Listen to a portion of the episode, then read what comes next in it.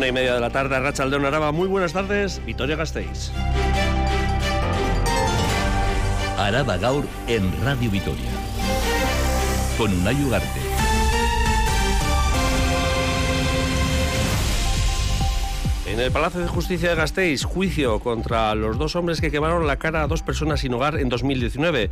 Los presuntos autores han declarado que conocían a las víctimas de coincidir en los albergues y comedores sociales de Gasteiz. La defensa ha argumentado como atenuante que los dos presuntos autores habían consumido alcohol y tranquilizantes aquella noche de hace cinco años. Cuarto día de huelga de Tuvisa. En Radio Vitoria, el presidente del Consejo de Administración ha avanzado que este jueves se reúnen con los representantes del comité de empresa. Iñaki Urtubay ha afirmado que está preocupado por la deriva de las negociaciones y pide al comité que sea flexible. Estamos en un momento de repensarlo y la principal razón ha sido el elevado coste económico. Estábamos hablando de un proyecto de en torno a 6,5 millones de euros. No estaba clara, eh, en este caso, la, la financiación, la viabilidad económica.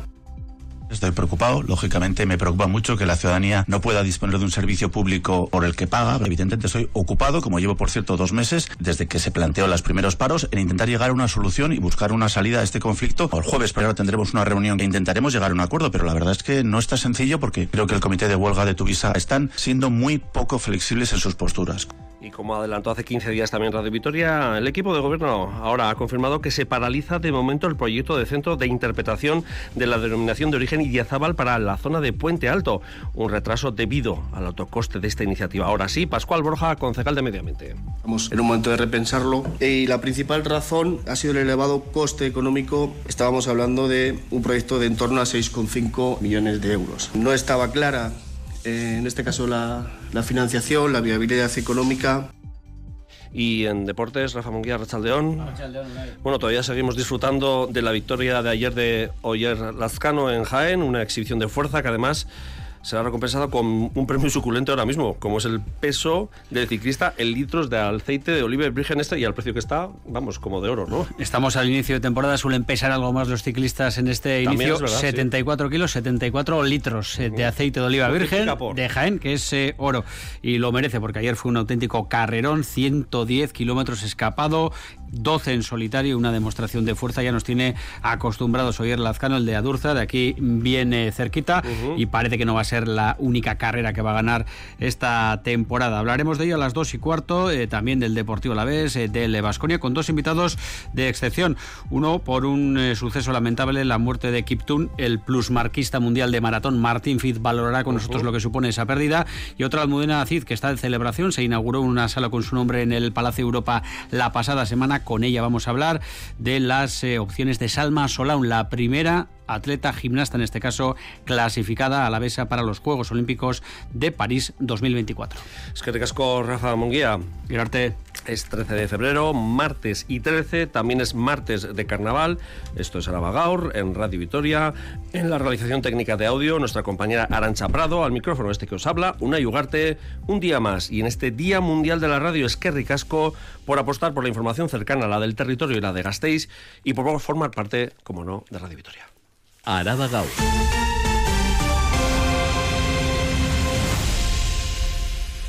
Jornada de temperaturas agradables a estas horas, cielo despejados, en las próximas horas se mantendrán así en todo el territorio y el ambiente será soleado. El viento soplará del sur suroeste y ayudará a que las temperaturas se eleven en las próximas horas, rondando los 20 grados en puntos de la cuadrilla de Ayala y los 16-17 grados en la mitad sur del territorio. En cuanto al tráfico, normalidad en la red viaria Gasteiztarra y del territorio. Y vamos, como decíamos en portada, la audiencia de Araba ha comenzado, en la audiencia de Araba ha comenzado el juicio de dos hombres entre 30 y 36 años acusados de intento de homicidio de dos personas sin techo. La Fiscalía sostiene que en 2019 los imputados rociaron pintura en spray sobre las víctimas y después les prendieron fuego con un mechero. Piden 18 años de cárcel para cada uno.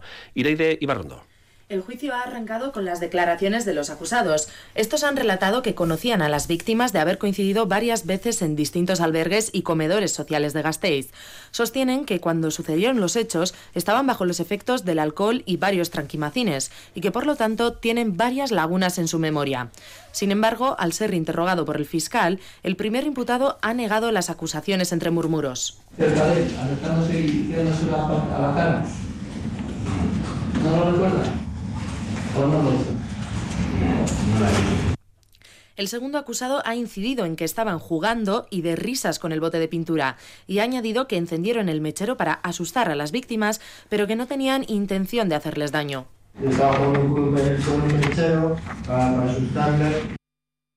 Han pasado a declarar como testigos varios agentes de la policía municipal, pero el testigo más importante, la propia víctima, no se ha presentado. Recordamos que la otra víctima falleció por causas ajenas a estos hechos en 2020. En este contexto, el juez ha decretado una declaración forzosa de la víctima, ya que lo considera imprescindible para esclarecer el caso. Es que y vamos ya con asuntos relacionados con eh, la capital y con la Casa Consistorial. Este jueves a la mañana se volverán a reunir el Consejo de Administración y el Comité de Empresa de Tuvisa. El objetivo es conseguir un acuerdo y paralizar la huelga indefinida. Para ello deben de llegar a un acuerdo en las líneas rojas marcadas por la plantilla y una de ellas es el sistema de fichaje. El comité ha dado a conocer una resolución de inspección de trabajo en el que se concluye que el sistema actual no refleja la jornada real. Pronunciamiento al que ha recurrido el Ayuntamiento Gasteiz-Tarra. Más datos, Nerea García. Hablamos de una resolución que se realizó en octubre del 2023 y que por el momento no ha sido resuelta. En este documento se concluye que este sistema de fichaje, que se realiza mediante las máquinas de cobro de los autobuses, no es un medio de registro de jornada objetivo y fiable. Asier López de Sabando, portavoz del comité, explica los motivos que llevan a esta conclusión. No garantizan un medio de registro de jornada objetivo y fiable, porque excluye el tiempo de la jornada realizado fuera del vehículo, tanto al inicio como a la finalización de la jornada. La apertura y cierre de las máquinas de cobro se puede realizar a distancia. La apertura y el cierre de la máquina de cobro puede retrasarse o adelantarse siguiendo instrucciones del servicio de inspección. Denuncia además que el plazo para que la empresa solucionara este requerimiento era de un mes. El Ayuntamiento de Vitoria Gasteiz, por su parte, explica que se solicitó a la empresa responsable del sistema un informe y posteriormente se presentó en inspección de trabajo. Informe que demuestra, dicen, que los tiempos están medidos de forma objetiva. El presidente de Tuvisa, Iñaki Gurtubay, reitera que. Porque yo creo, y lo digo sinceramente, la petición del comité de empresa en este aspecto es compútame más de ocho horas que no, no las trabajo para poder tener más días de liberancia. Es un colectivo que tiene unas buenas condiciones. Siguen, por tanto, las discrepancias entre ambas partes. A la espera de la nueva propuesta que presentará el Consejo de Administración, este jueves se sabrá si se mantiene la huelga o, por el contrario, se llega a un acuerdo y se desconvoca más asuntos relacionados con el transporte y la movilidad aquí en Vitoria-Gasteiz. El interventor municipal ha concluido la auditoría sobre el gasto del BEI solicitada por el Partido Popular, una auditoría que los populares han aprovechado para denunciar sobre el sobrecoste del proyecto, una acusación que ha desmontado el propio concejal de tráfico en los micrófonos de aquí de Radio Vitoria en el programa Diálogos. El resto de formaciones en la tertulia de esta emisora han apoyado el BEI que coinciden en calificar de caso de éxito. Nos lo resume Silvia Muñoz. Sí, la auditoría enumera todos los gastos que ha supuesto la implantación del BEI, también los gastos asociados, como la mejora del alumbrado o la renovación de las tuberías, aprovechando que las excavadoras entraban en la zona. El total supera los 61 millones de euros, algo que el PP interpreta como un sobrecoste. Desde el Gobierno, el concejal del PNV, Iñaki Gurtubay, corrige. El BEI ha costado 55 millones, tal y como se estimó hace ya tres años. El resto de partidas son consecuencia de la obra, pero no corresponden directamente al autobús eléctrico. Le escuchamos. El BEI costó 55 millones. Bien. Y eso sigue siendo así. Desde el año 21 aquí hay una serie de obras que se han añadido que están vinculadas al BEI legítimamente, pero bueno, para entendernos, dos millones y medio que hemos gastado en Ambisa para reposición de todas las tuberías de tres calles por las que pasa el BEI. El, el, interventor ha incluido ese gasto de dos millones y medio como gasto vinculado al BEI, pero bueno, es un gasto relativamente vinculado al BEI. Y así con más cosas. Así, el Partido Popular se ha quedado solo en las críticas al BEI, mientras el concejal popular Alfredo Iturrich asegura que no hacía falta gastarse una millonada, el resto de formaciones les recuerdan que ha sido un claro caso de éxito. Pensamos que la ciudadanía gastistarra ha ganado en calidad de vida. Basta con preguntar a cualquier eh, gastistarra que, lo usa y, pues, eh, por ejemplo, la gente de Adurza está encantada con el sistema. En cinco o seis minutos se dan la vuelta a toda la ciudad en un eh, modo de transporte pues eléctrico que no tiene emisiones. Los datos reales son que el año pasado hubo un récord de usos en Tuvisa, de los cuales más de una cuarta parte corresponden al BEI. Eran Unai Fernández de Betoño de H. Bildu y Óscar Fernández del Carrequín, que han reprochado al PP su insistencia en denostar el BEI. Más asuntos. Se confirma la noticia que les adelantaba a Radio Vitoria el proyecto de crear un centro de interpretación de la denominación de origen Idiazabal en Puente Alto se paraliza.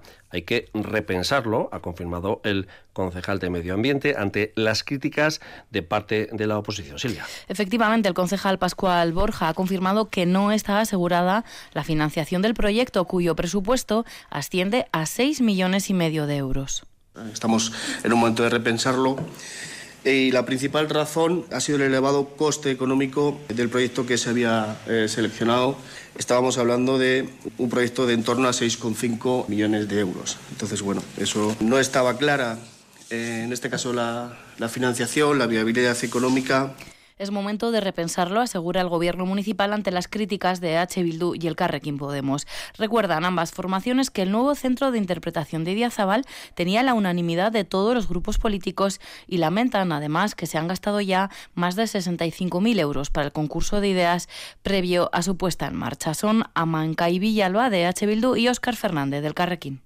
A mí lo que me da la sensación es de improvisación y sobre todo me da la sensación de que se están saltando una decisión y un trabajo que hay que hacer dentro del propio Consejo y que al final lo que ha pasado, pues que más de 60.000 euros que hemos tirado a la basura. Lo que nos encontramos es que a día de hoy, pues este ayuntamiento ha gastado 65.380 euros en un camino que no sabe dónde va, dónde va a dirigir. Y más sobre limpieza, el Carrequín Gasteiz denuncia que los márgenes de las vías del tren, desde el Iradier de Arena hasta Salburúa, se han convertido en una zona de vertederos ilegales. Ante esta denuncia, el Ayuntamiento contactará con ADIF para que restaure la zona. Son muchos y muy diversos los residuos dispersos en esta zona de vías del tren. Óscar Fernández, concejal del Carrequín Gasteiz. Nos hemos partido hacia un recorrido desde el, desde el Iradier de Arena, donde nos hemos encontrado pues ropa, otro, neumático, este caso una bici, ropa, un carro de la compra, un televisor, una chapa que parece de, un vehículo. Se ve aquí una bombona de un tipo de gas que esto es de fábrica, un carro de bebé, un ordenador, una plancha. Parte de esos residuos ya han sido retirados, los que están en terreno, en suelo municipal. No obstante, las zonas más la zona más importante es competencia de ADIF. Y seguimos con más asuntos porque la tasa de residuos ha vuelto esta mañana al debate municipal en esa comisión de limpieza. Tras el portazo a la subida paulatina de esta tasa, protagonizado, lo recordarán, por la oposición en el debate sobre las ordenanzas fiscales, el ayuntamiento se verá obligado a realizar una subida notable, muy notable, para el año que viene. Sí, la directiva europea obliga a que las tasas municipales cubran todo el gasto que se genera en la recogida y gestión de los residuos. La propuesta inicial del Gobierno de Vitoria era aprobar una subida del 10% este año para evitar un susto el año que viene, pero la oposición tumbó esa propuesta y la tasa quedó congelada. Así que para el año que viene será obligatorio subir esa tasa en cerca de un 45%. Es la Ley 7-2022 la que dice que el eh, la tasa debe cubrir el 100% de los costes directos e indirectos. Por lo tanto, eh, lo que este, este, equipo de gobierno lo que le toca hacer es actualizar la, eh, tasa de basuras precisamente al 100% del, del coste. El concejal de limpieza, eso ha anunciado que prevén bonificaciones para las familias que reciclen mejor y también para las más vulnerables. Ha sido llamativa la postura del Partido Popular, que fue la formación más beligerante contra la propuesta de subir este año un 10% y que ahora critica duramente la obligación de subir la tasa en 2025.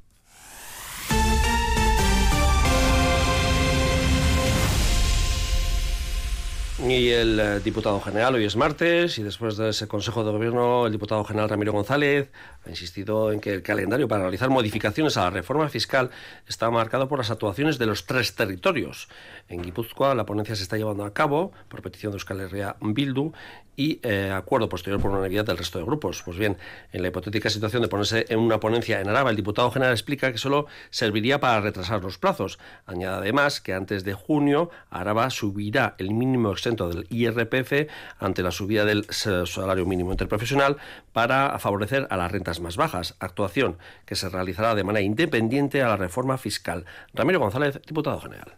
Eh, acabe sus labores la ponencia que ello en Guipúzcoa no es posible trasladar una posición armonizada de los tres territorios. No podríamos en Álava salirnos de ese calendario porque no podemos abordar una modificación tributaria solo en Álava sin tener en cuenta lo que hagan los otros territorios. Porque la ley nos lo impide. En segundo lugar, porque desde el punto de vista de la aplicación de la ley de aportaciones también podría ser claramente perjudicial para los intereses del territorio. Y entre otros asuntos aprobados por el Consejo de Gobierno, González ha anunciado que se ha adjudicado el servicio de explotación y mantenimiento de la red de puntos limpios rurales del territorio y además se ha dado luz verde a las aportaciones anuales al Valle Salado y la Catedral de Santa María con 799.000 euros y 692.000 euros respectivamente. Ambas cuantías aumentan en 100.000 euros con respecto a 2023. Y nos vamos ya hasta el aeropuerto de Foronda porque el parking del aeródromo seguirá siendo gratuito y se habilitará además una zona alternativa también gratis donde poder dejar el coche en caso de que el aparcamiento esté lleno. Es el anuncio que ha dejado en Radio Euskadi la directora de la terminal alavesa, Begoña Llarena. Más datos, Javier Moncada.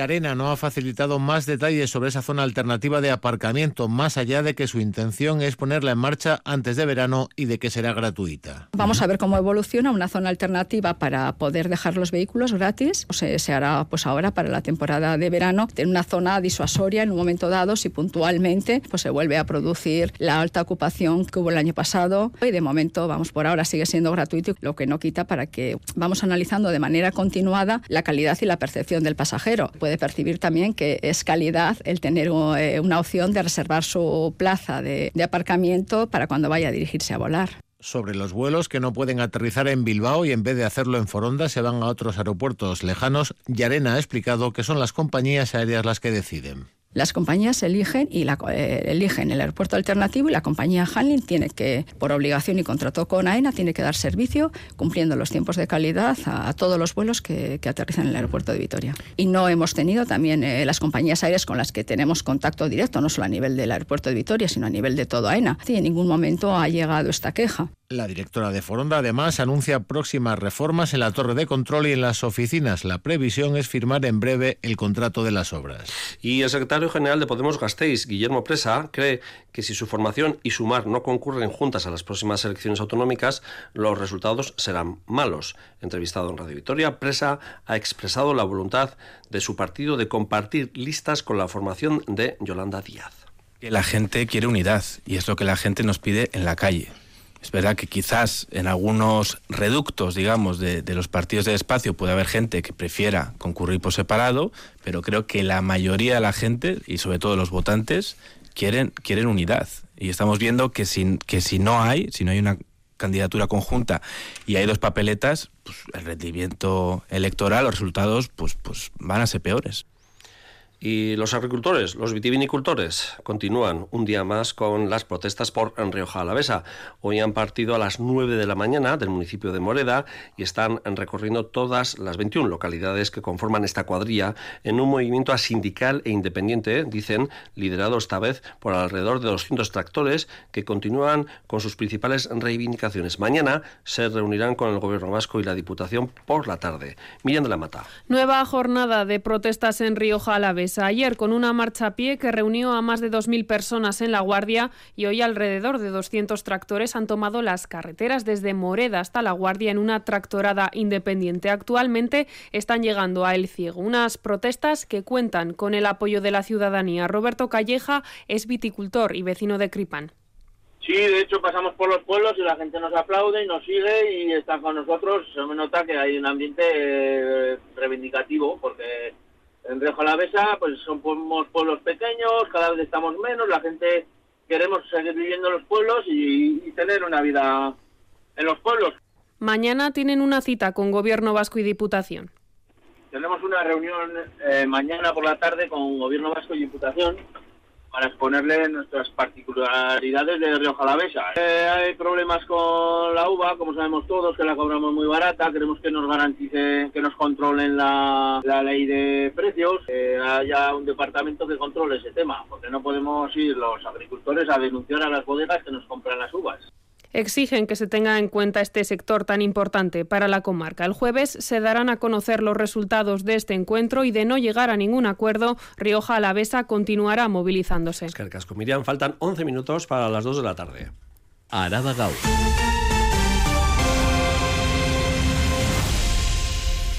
Y hoy es el Día Mundial de la Radio y aquí en Radio Vitoria hemos querido hacer un recorrido por el pasado, el presente y el futuro de este medio de comunicación a través de las sedes que esta casa ha tenido a lo largo de sus 90 años de andadura que cumplimos este año. Hemos recorrido, hemos celebrado este Día de la Radio, que lo celebramos también con vosotros, nuestros oyentes, nuestros escuchantes.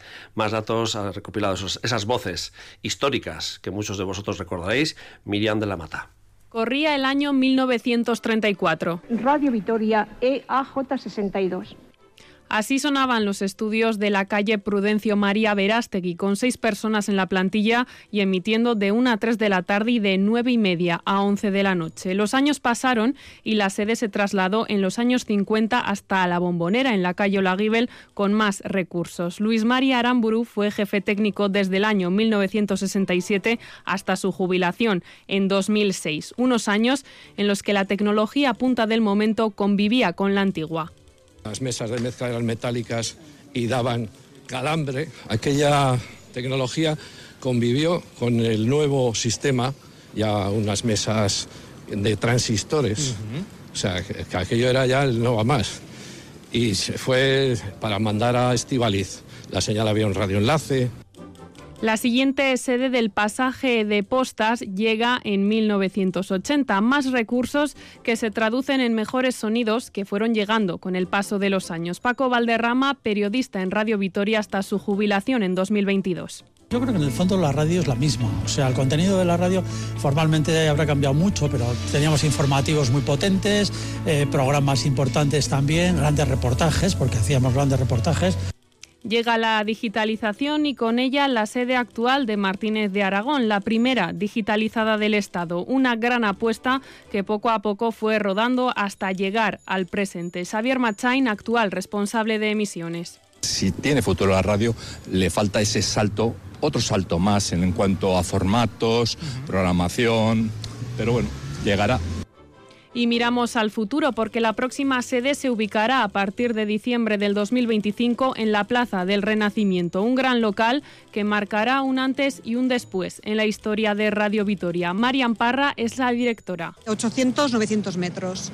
O sea que estamos hablando de, de muchos más metros para nosotros, con lo cual va a ser una sede mucho más cómoda, aparte de nueva, pues mucho más luminosa, eh, mejor ubicada. Y además yo siempre digo que esta plaza va a ser parte de Radio Vitoria. Una historia que continuamos escribiendo. Feliz Día Mundial de la Radio. Bueno, voces de aquellos tiempos, de las de ahora, y el futuro de Radio Vitoria. Y hoy es martes de carnaval, mañana miércoles de ceniza, por lo tanto se acaba eh, la fiesta, la fiesta carnavalera, se acaban también, por ejemplo, las torrijas, bueno, no, porque en Rioja Alavesa, por ejemplo, las torrijas las degustan también en eh, Semana Santa. Pero bueno, es el fin del carnaval, y el Carnaval Rural de Álava tiene una cita hoy en Santa Cruz de Campezo. Un año más se cumple el ritual Itoribio, acompañado por los cachirulos. Cachirulos acabará ahogado en el río Ega para pagar por todos los males de este año. Adrián Nicolau.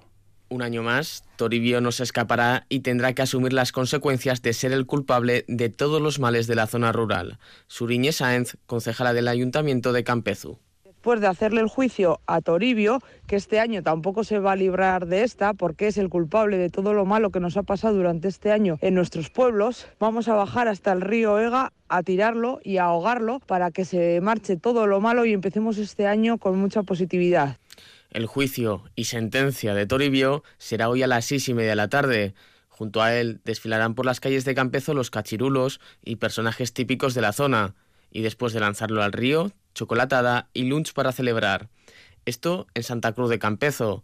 En Gasteiz, en la capital alavesa, la quema de la sardina será el acto que despida estos carnavales 2024.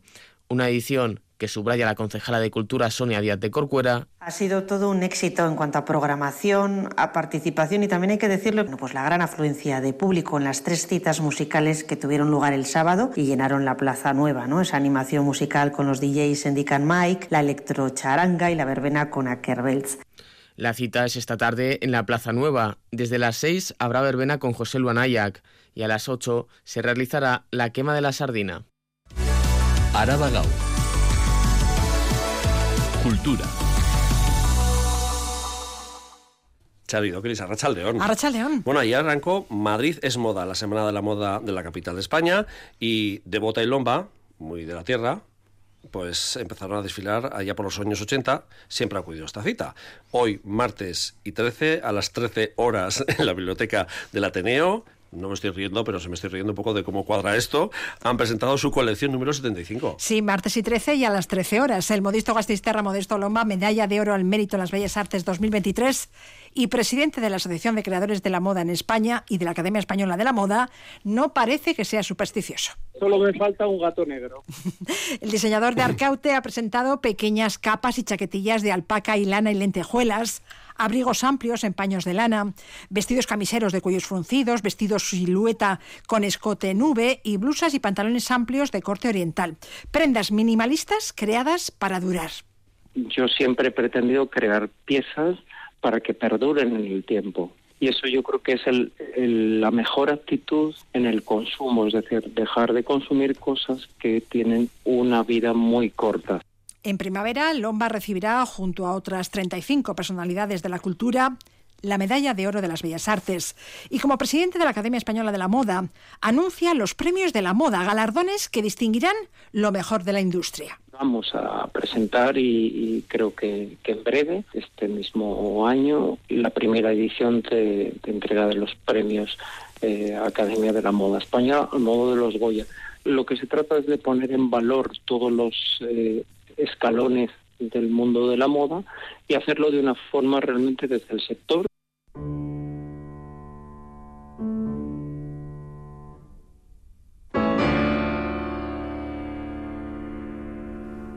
Repasamos la agenda cultural de la jornada. El ciclo de los martes musicales, hoy a las siete y media en Vital Fundación Culturunea con Jaeden Dusko, ganador en 2022 del concurso internacional de piano de Santander organizado por Pablo Sí, el recital gira en torno a dos monumentales sonatas para piano, la de Liszt y la de Rachmaninoff. La pieza elegida para abrir el concierto es la transcripción para piano de Liszt del preludio y fuga en la menor de Bach, originalmente compuesta para órgano. Las entradas a un precio de 8 euros se pueden adquirir en la Casa del Cordón, en la web fundacionvital.eus o en taquilla.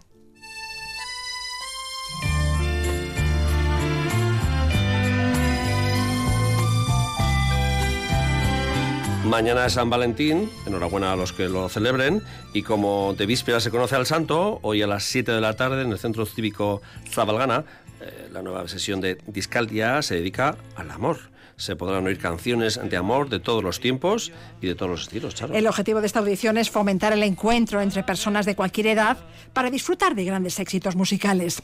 Alfonso Aramburu irá pinchando canciones de Urco, Lerchundi, Toys, Jagel, Aretha Franklin, Stevie Wonder, Luz Casal, Javier Crae. Pondremos algunas canciones que son grandes clásicos, que son ineludibles, que hay que poner, y se va a repartir un libretito a cada participante con las traducciones de las canciones en, la lengua original que está y, y, en, castellano. ¿eh? Entonces es importante saber qué, qué, es lo que se dice. Y también la sesión va a estar eh, complementada con vídeos con algunos vídeos con música de películas, por ejemplo. La idea es compartir una tarde en buena compañía y con buena música. La entrada es libre.